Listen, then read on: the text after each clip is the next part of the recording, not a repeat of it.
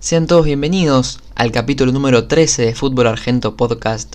Nos reencontramos en este espacio tras una semana repleta, pero repleta de partidos.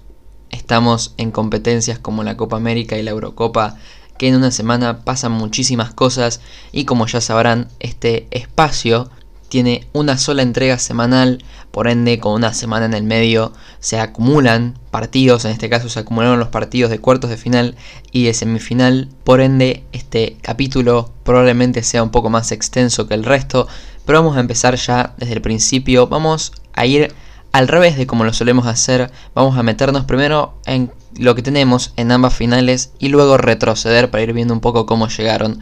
Vamos a enfocarnos primero en la Eurocopa. Tenemos a ambos finalistas. Tenemos a Italia frente a Inglaterra. La final va a ser el día domingo en Wembley. Primero vamos a repasar un poco el camino de Italia. Vamos a repasar primero cómo Italia llegó a semifinales. Recordemos que en el partido de cuartos tenía que enfrentar a Bélgica y en ese partido Italia lo que hizo fue ratificar su candidatura y dar otro golpe sobre la mesa, otra muestra de carácter sobre una Bélgica que tristemente nos volvió a decepcionar. Ya lo había hecho contra Portugal en un partido que dijimos que no había tenido el vuelo que esperábamos. Y en una Italia-Bélgica, sinceramente, pensábamos que íbamos a ver un partido de alto vuelo. Tampoco se vio eso. Italia todo el tiempo tuvo el dominio. Bélgica consiguió un gol de descuento por un penal bastante dudoso pero con la selección belga siempre te queda esa sensación de que podrían haber dado mucho más por los nombres. Siempre al ver la lista de concentrados de Bélgica uno dice es candidata. Pero después cuando ves el equipo tirado en cancha y el funcionamiento que tienen, te das cuenta de que es una generación con nombres buenísimos, pero que desgraciadamente se está echando a perder no solo porque no consigue resultados, sino porque en el último tiempo ni siquiera viene jugando bien. Por ende Italia en este partido lo que hizo fue aprovecharse de esto y con mucha autoridad demostrar que era uno de los candidatos y ya se preveía que podía llegar a la final. De todas formas, sufrió la, lesión de Spinazzola y eso pareció una baja muy importante y era una incógnita a ver si Italia podía suplir esa ausencia. Luego Italia en la semifinal enfrentó a una España, España que redondeó una buena euro pero finalizó su participación con los mismos errores que arrastró a lo largo de toda la competición. Sin embargo, podemos decir que fue de menor a mayor ya que se notó una gran mejoría desde los dos primeros partidos a cómo jugó España frente a Italia, cómo jugó frente a Suiza cuando le ganó por penales. Pero obviamente lo que le pasó frente a Croacia, lo que le pasó frente a Suiza, lo que le pasó frente a Italia, a pesar de que el seleccionado de Mancini no lo pudo capitalizar, es eso de los errores defensivos no forzados en las salidas, distracciones, muchas veces se chocaban los zagueros centrales, Tendrá que revisar un montón de cosas a Luis Enrique, pero también hay que rescatarle un montón de cosas a Luis Enrique. España consiguió un muy buen equipo sin tener nombres superlativos y estando un escalón por debajo de los nombres que manejan selecciones como Alemania, como el mismo Inglaterra, como Francia, y con un proyecto y una idea englobalizadora que pudo insertar a todos los jugadores a que se sientan cómodos.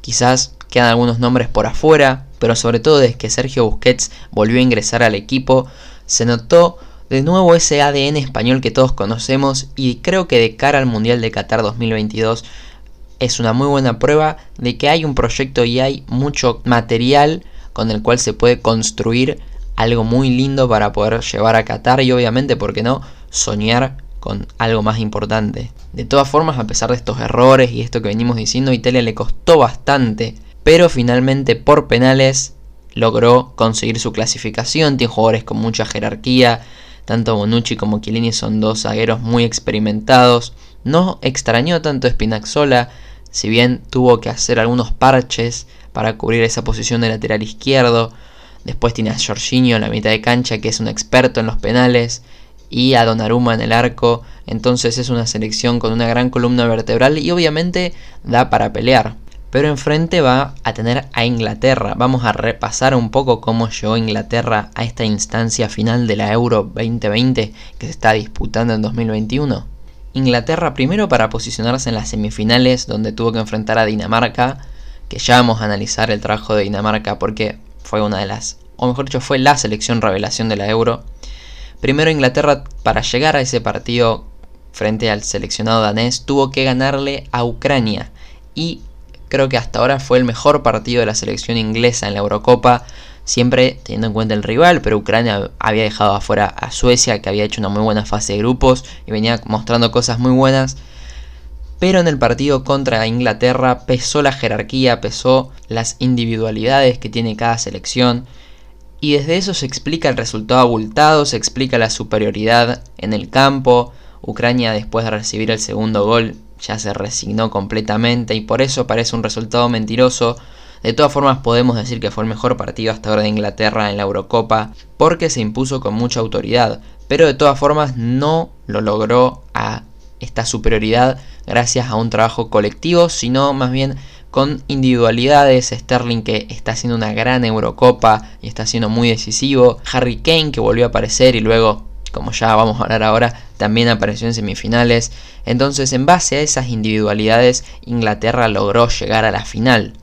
Porque también en el partido frente a Dinamarca, que primero nos tenemos que centrar en el seleccionado danés, porque verdaderamente lo que hizo la selección de Dinamarca fue una locura. Hizo de las mejores euros de su historia, a pesar de que ha tenido muy buenas participaciones en ediciones anteriores.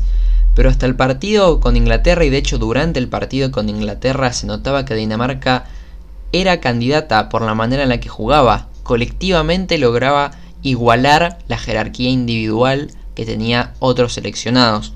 Le sucedió al enfrentar quizás a República Checa no tanto, porque estaban en una similitud a la hora de hablar de nombres. De todas formas, a pesar de la eliminación de los checos, hicieron una Eurocopa muy digna y también con Patrick Schick como figura y el jugador revelación quizás de esta Euro en la que brillaron por sobre todas las cosas los laterales izquierdos. Ya vamos a repasar. Nombramos a Spinazzola, ahora tenemos que hablar de Maele, el lateral danés que la rompió toda y que se hizo un poco eje de ciertos nombres que tiene esta selección de Dinamarca, obviamente sumados a Dolberg, sumando a su arquero Schmeichel, eh, Pedro Emilio Hogberg, el jugador del Tottenham. Entonces tiene muy buenos nombres, pero Maele quizás no lo teníamos tan visto acá en el fútbol argentino, porque no somos mucho de seguir la Serie A, o al menos yo en lo personal, pero la rompió toda y yo creo que es muy injusta la manera en que queda fuera de Dinamarca, porque podía pasar de que queda fuera por una individualidad, por un error propio o un error que fuerce los nombres que tiene Inglaterra. Si Harry Kane la agarra desde tres cuartos y la clava en un ángulo, por más que Michael haga su mayor esfuerzo, por más concentrado que haya estado Dinamarca, de poco le iba a importar a la selección inglesa. Pero ganar de la manera en que ganó, con un penal inexistente, sin que intervenga el VAR, todo lo hace muy dudoso y es muy injusta para la selección de Dinamarca que se había primero recuperado de una baja importantísima como es la de Eriksen y además un shock emocional. A pesar de esto pudieron pasar de fase grupos, pudieron llegar a una semifinal de Eurocopa y quedar afuera de esta forma es verdaderamente muy injusto e Inglaterra viene demostrando lo que ya venimos hablando. No puede colectivamente capitalizar las grandes individualidades que tiene en el plantel pero colectivamente es un equipo pobre, que aparece y que peligra cuando Sterling se enciende y empieza a encarar, cuando entra Grealish desde el banco, cuando Harry Kane le queda una pelota, en alguna pelota parada, con Maguire de cabeza, con Stones, algún tiro libre si está Trippier en cancha, pero poco más. Por eso se hace muy injusto, sobre todo para Dinamarca y para los que somos fanáticos del fútbol, ver un equipo que haya hecho tantos merecimientos para al menos posicionarse en la final, o para perder de una forma no sé si justa, porque una palabra justa y una palabra como merecimiento es raro de aplicar en el contexto del fútbol, pero de una manera legal, no con un penal inventado y además tener la mala fortuna de que tu arquero le ataje el penal a Harry Kane, figura de la Premier League, y que le quede el rebote. Mucha mala suerte, muchas malas decisiones, dudosas, además teniendo en cuenta que Inglaterra va a terminar jugando 6 de 7 partidos de local en una euro que en teoría no había locales. Es todo muy dudoso la manera en la que llega Inglaterra. Seremos todos un poquito hinchas de Italia, que quizás hizo más merecimientos, si bien no pudo demostrar la solidez que venía demostrando en fase de grupos a la hora de que le toquen equipos más competitivos. Pero si tenemos que poner en una balanza el merecimiento, por un momentito tener en cuenta ese concepto, Italia hizo más méritos. Pero bueno, esto solo sirve para el análisis el día domingo poco de esto importará, poco de esto le importará a Inglaterra si logra salir campeón y poco de esto le importará a Italia si logra llevar el planteo que yo creo que va a suceder, acá es cuando hacemos una mini previa a lo que va a ser la final de la Eurocopa, yo creo que Italia tiene colectivamente muchas herramientas para lastimar a Inglaterra, que si bien defensivamente es una selección bastante sólida, yo creo que Italia demostró que con jugadores como Insigne, Immobile que no tuvo una gran Eurocopa, pero además tiene jugadores como Berratti, como Nicolò Varela, Locatelli cuando le toca ingresar, Federico Chiesa, Bernardeschi, Berardi, o sea, tiene mucho recambio, muchos jugadores desequilibrantes la selección italiana, Velotti también, entonces tiene muchas herramientas para lastimar a Inglaterra que dudo muchísimo que pueda construir un gran juego colectivo de un partido al otro, menos con el tiempo que hay, y tampoco le interesa porque confiar en las individualidades, en las mínimas sociedades entre dos o tres jugadores, véase como Sterling con Luke Shaw por el lado izquierdo, ¿está desperdiciando nombres? Sí, porque Mason Mount no se encuentra, porque Jadon Sancho ni siquiera juega, porque Phil Foden cuando ingresa lo hace en una posición que no le sienta muy cómodo, porque Grealish juega muy poco tiempo, de hecho Southgate el otro día lo sacó, que de todas formas es muy válido porque entró, logró hacer que su selección de vuelta con los aportes que siempre hace el jugador de la Premier y después lo sacó y puso a, Trippier para reforzar la zona defensiva, que obviamente es muy válido, pero creo que si Italia es inteligente y logra plasmar en cancha lo que venía plasmando, tiene muchas posibilidades de salir campeón. Es lo que todos deseamos un poquito, no solo por, por el folclore que tenemos nosotros con Italia y con Inglaterra, sino también como hincha neutral del fútbol, sacándose cualquier tipo de camiseta y de preferencia, hizo más merecimientos Italia e Inglaterra llegó a una final de una manera muy injusta. Pero bueno, si el día domingo Inglaterra sale a la cancha y vapulea a Italia, poco importará todo este análisis que hicimos, pero yo creo que Italia tiene las capacidades y herramientas para verdaderamente poder superarlo y salir campeón. De todas formas, en el siguiente episodio tendremos la respuesta y estaremos haciendo el debido análisis. Una vez finalizado con la Eurocopa, nos vamos a meter de lleno en nuestro torneo sudamericano, en la Copa América, que tiene una final soñada. Tiene a Brasil frente a la selección argentina de Lionel Messi el día sábado a las 21 horas en el Maracaná. Va a ser un partidazo, pero vamos a repasar brevemente cómo llegaron ambas selecciones a esta instancia. Primero vamos a hablar de Brasil. Lo bueno es que a pesar de que haya pasado una semana en el medio y se hayan juntado dos partidos, no hubo ningún equipo que cambie drásticamente de un partido hacia el otro. Es muy difícil, sobre todo con lo seguido que son los partidos y en las instancias de competiciones que estamos, una selección no va a cambiar rotundamente el libreto. Entonces Brasil mostró lo mismo en los dos partidos y además es lo mismo que venía mostrando en toda la Copa América que no requiere brillar y tampoco es lo que busca. Uno se asusta y piensa que puede estar guardando energías para la final, porque verdaderamente Brasil no necesita hacer un gran desgaste para ponerse en ventaja ni para ganar los partidos. Se viene el partido frente a Chile y luego se viene el partido frente a Perú. Si bien contra Perú la pasó mal y yo creo que el equipo de Gareca demostró cómo hay que jugarle a Brasil en el segundo tiempo. Esperemos que nuestra selección lo use de ejemplo. El partido frente a Chile-Brasil ganó sin despeinarse, también un poco por la incapacidad del conjunto chileno de generarle peligro, porque Brasil no teme en ponerse en ventaja y cederle la pelota como se lo vemos hacer el conjunto argentino, pero la selección argentina al hacerlo no tiene la solidez que sí tiene el conjunto de Tite. De todas formas, Chile tampoco hizo mucho mérito, no se le cayó una idea al equipo chileno para poder lastimar verdaderamente a Brasil y de esta manera se despedía de la Copa América y Brasil avanzaba para enfrentar a Perú, que había llegado a la semifinal tras superar a Paraguay por penales, y Perú que parecía ser un equipo débil, sobre todo teniendo en cuenta el antecedente muy reciente que teníamos de Brasil y Perú, pero cambió un montón su cara, Perú fue una selección que creció a lo largo de la, la Copa América, Gareca demostró que no necesitó de nombres que venía utilizando frecuentemente, como Pablo Guerrero, como Advíncula, como Zambrano. Ni siquiera contó con Carrillo en el partido de la semifinal con Brasil ya que había sido expulsado en los partidos de cuartos.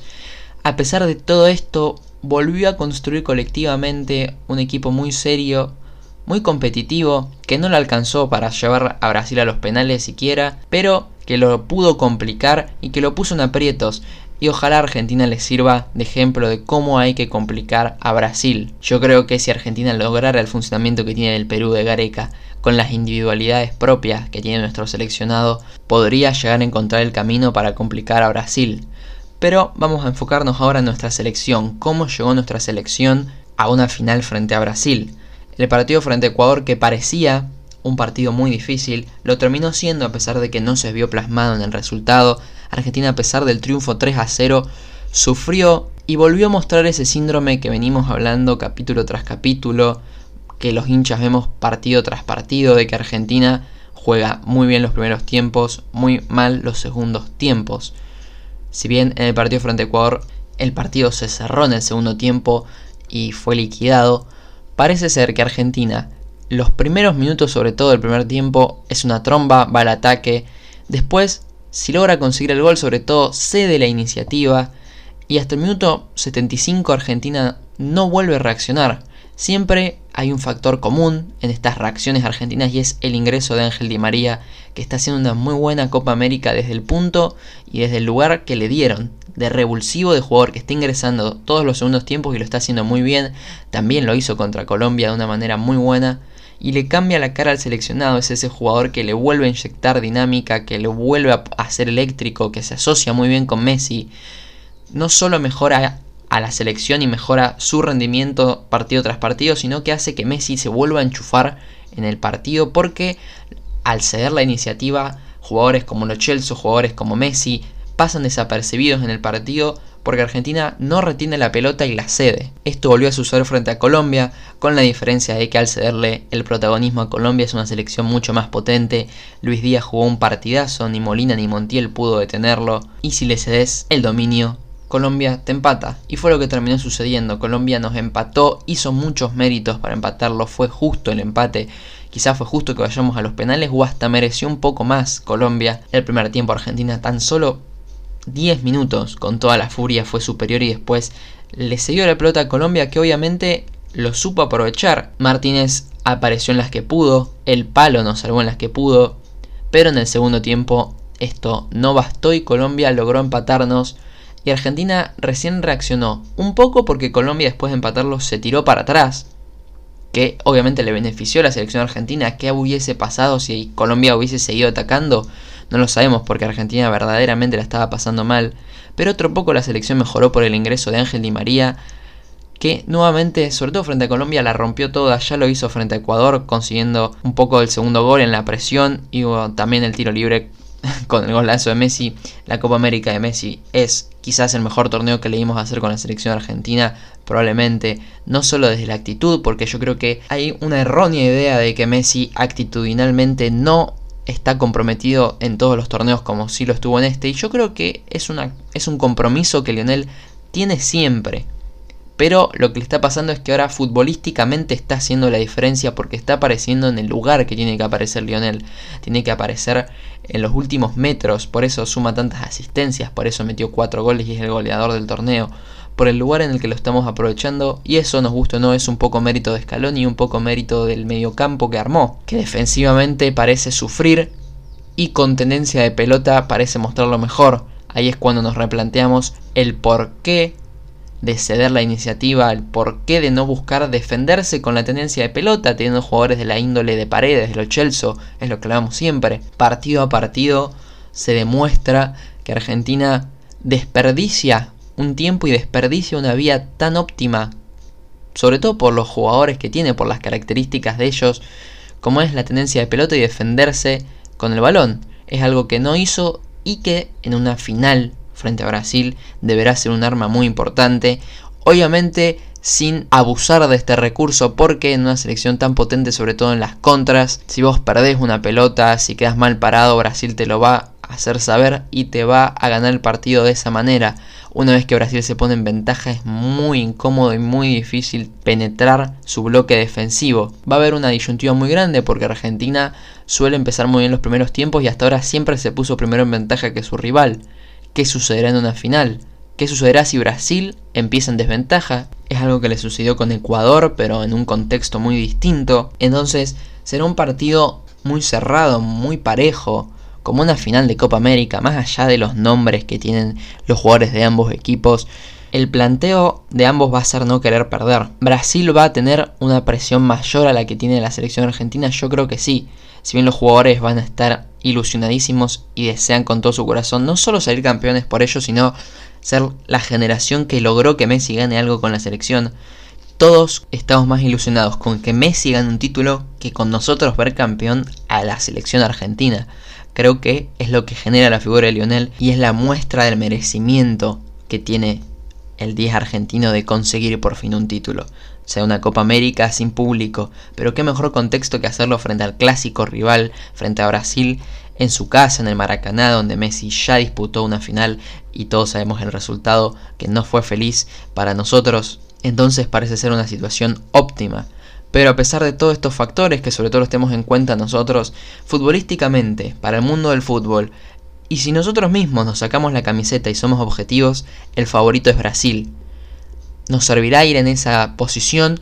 Sí, siempre y cuando no nos tiremos abajo, no pensamos que no podemos lastimar a Brasil teniendo la pelota, tenemos que ser conscientes de nuestras armas y de nuestras debilidades y hacer un partido muy inteligente. Argentina tiene que ser una selección inteligente, que es algo que no es en cancha. No es una inteligencia quizás que le transmite al técnico. Somos una selección con mucha actitud, muy intensa, con garra, con huevo. Pero no tenemos la inteligencia que requiere un torneo tan corto, eliminatorio y tan parejo como una Copa América. Argentina muchas veces requirió de usar esta inteligencia y no la tuvo. Por eso nos llevaron a los penales el seleccionado colombiano en el último partido, por ejemplo.